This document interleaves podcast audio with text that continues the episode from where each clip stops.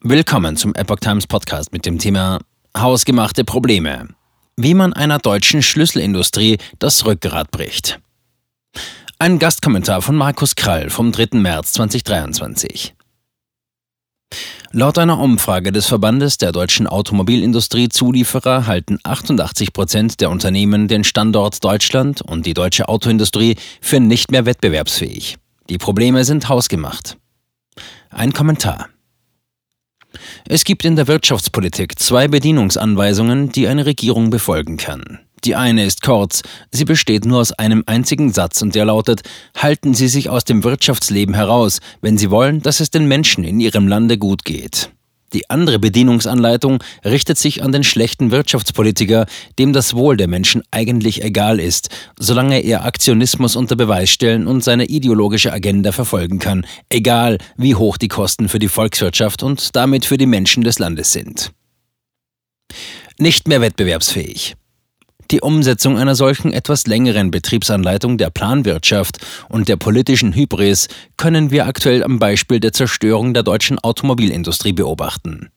Sie wird einem Dauerfeuer politischer Maßnahmen ausgesetzt, das schlicht unmöglich zu überleben ist. Laut einer Umfrage des Verbandes der deutschen Automobilindustrie Zulieferer halten 88 Prozent der Unternehmen den Standort Deutschland und die deutsche Autoindustrie für nicht mehr wettbewerbsfähig. Als Grund wird auf die Energiekosten, das Lohnniveau, den Fachkräftemangel, die Bürokratie, die zu hohen Steuern und Abgaben und verschlechterte Finanzierungskonditionen verwiesen. Das Lieferkettenproblem sei aber jüngst etwas weniger dramatisch. Jedes einzelne dieser Probleme ist hausgemacht, also von der Politik gemacht. Fangen wir an mit den Energiekosten. Ein Industriestandort wie Deutschland, der seine Vorteile im Wettbewerb aus hochtechnologischer, innovativer Produktion bezieht, ist auf billige Energie angewiesen. Die Rede ist nicht von irgendeiner Form von Energie, egal zu welchen Kosten. Die Rede ist von billiger, jederzeit verfügbarer, hochgespannter Energie aus Gas und Grundlaststrom. Ist das nicht gegeben, kann nicht zu Kosten produziert werden, die auf dem Weltmarkt konkurrenzfähig sind. Wir müssen hier nicht weit schauen, um das Desaster zu identifizieren, das den Namen Energiewende trägt. Seit Jahren ist es das erklärte Ziel der Grünen, energieintensive Branchen aus dem Lande zu drängen durch systematische Verteuerung und Verknappung von Energie. Der Krieg in Osteuropa kam diesen Leuten zu Pass, lieferte er doch den Vorwand für den Angriff auf das industrielle Herz des Landes, nämlich die Grundstoffindustrie auf Gasbasis und die daran hängenden inländischen Lieferketten, insbesondere in Richtung Automobilindustrie. Löhne und Fachkräftemangel darf man getrost zu einem Problemstrang zusammenfassen, denn hohe Löhne sind vor allem dann ein Problem, wenn die Qualität der Arbeit nicht stimmt, was in Deutschland der Fall ist. Herr Lehrer, ich weiß was. Die Bürokratie ist das Monster, das sich selbst ernährt und immer mehr Ressourcen der Volkswirtschaft sinnlos verschlingt. Hier können wir feststellen, wie Brüssel ständig die Steilvorlagen für mehr Regulierung, Gängelung und sinnlose Formulare liefert, die die kleinen und mittelständischen Unternehmen weit überproportional belasten. Diese Kosten kommen aber auch bei den Konzernen an, in diesem Fall bei VW, Mercedes, BMW und anderen, die unzählige mittelständische Zulieferer haben. Die Konzerne mussten nach der massiven Störung der Lieferketten im Handel mit China eigentlich die strategische Notwendigkeit einer Repatriierung von Teilen der durch Outsourcing verlagerten Produktionskette zurück nach Europa kennen, besonders bei kritischen Komponenten. Wie immer sind die Deutschen die gründlichsten und eifrigsten Umsetzer unsinniger Vorgaben aus der EU-Kommission. Über diese Herr Lehrer, ich weiß was Attitüde können unsere Nachbarn und Wettbewerber nur herzlich lachen.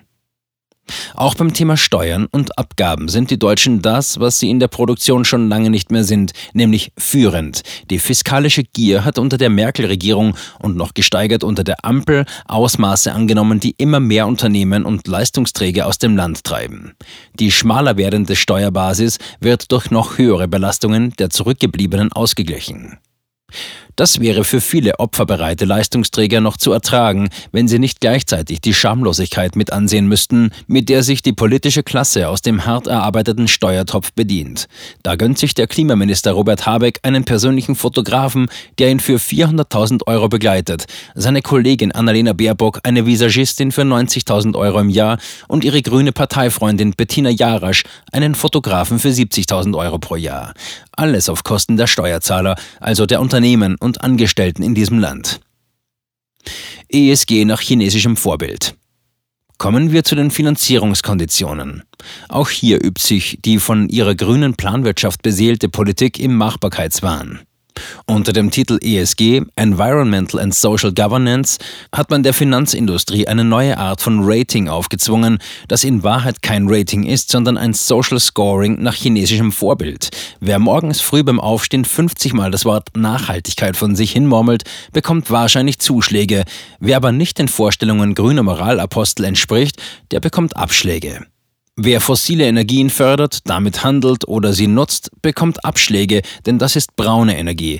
Ein Schelm, der bei dem Wort braun was Falsches denkt. Wer Windräder baut, aufstellt oder betreibt, bekommt Zuschläge und Fleißkärtchen vom Lehrer. Man könnte das Ganze für eine harmlose Spinnerei halten, wenn die Folgen nicht so destruktiv und wohlstandszerstörend wären. Das sind sie aber, denn sie führen zu einer gewaltigen Verzerrung der Kapitalallokation in der gesamten Volkswirtschaft.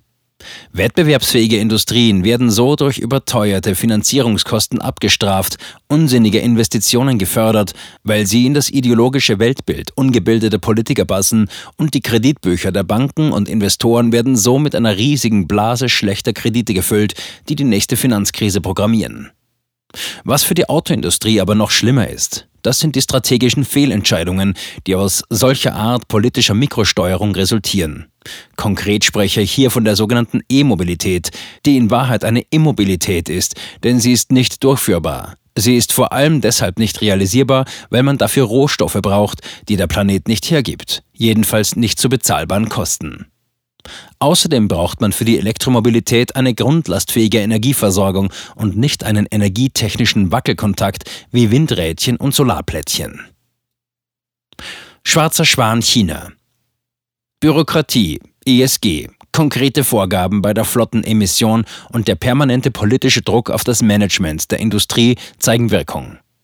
Alle investieren in eine in Wahrheit totgeborene Technologie namens E-Mobilität, als gäbe es kein Morgen. Verzeihung, jetzt habe ich doch glatt dem Ergebnis vorgegriffen, denn genau so ist es auch. Es gibt kein Morgen. Jedenfalls nicht für die deutsche Industrie im Allgemeinen und die Autoindustrie im Besonderen, wenn nicht bald korrigierend eingegriffen wird. Diese Milliardeninvestitionen werden sich als versenkt erweisen und sie werden ein Loch in die Bilanzen reißen, von dem sich diese Branche lange nicht erholen wird. Denn nicht nur ist das Geld weg, es fehlt auch für wirklich zukunftsweisende Investitionen in neue Technologien und in einen ergebnisoffenen Wettbewerb um das beste Antriebskonzept der Zukunft. Was die Zulieferunternehmen bei ihrer Umfrage allerdings noch vergessen haben, ist der schwarze Schwan eines von unserer Politik mutwillig befeuerten Großkonflikts mit China. Wenn dieser eskaliert, sind alle deutschen Autohersteller mit einem Schlag bankrott. Der Grund ist ganz einfach. Nirgendwo haben die deutschen Hersteller mehr investiert als in China. Viele Milliarden an Werten in Form von Fabriken, Ausbildung, Marktzugang und Know-how sind in den letzten 30 Jahren ins Reich der Mitte geflossen. Wenn irgendjemand glaubt, man könne mit China so verfahren, wie man das die letzten Jahre, insbesondere die letzten zwölf Monate mit Russland getan hat, dann wird er oder sie oder es sehr schnell feststellen, dass wir da am kürzeren Hebel sitzen. Dieses gewaltige Vermögen würde nämlich dann von der chinesischen Regierung ohne Zweifel beschlagnahmt und enteignet werden. Warum sollte eine kommunistische Regierung nicht tun, was die EU gerade mit russischem Vermögen vorexerziert hat? Ja, Karma wirkt immer. Das wäre dann das Ende vom Lied. Die Alternative? Ein Rettungsschirm für die Autohersteller durch die Politik für ein paar hundert Milliarden Euro. Wir haben es ja. Dr. Markus Krall ist promovierter Diplom-Volkswirt und beriet 30 Jahre in 40 Ländern Banken, Versicherungen, Regierungen und supranationale Organisationen, unter ihnen einige der Top 20 Finanzinstitutionen der Welt. Er war zuletzt CEO der Degussa Goldhandel und arbeitet als Publizist zu Fragen der Wirtschaft und Geldpolitik.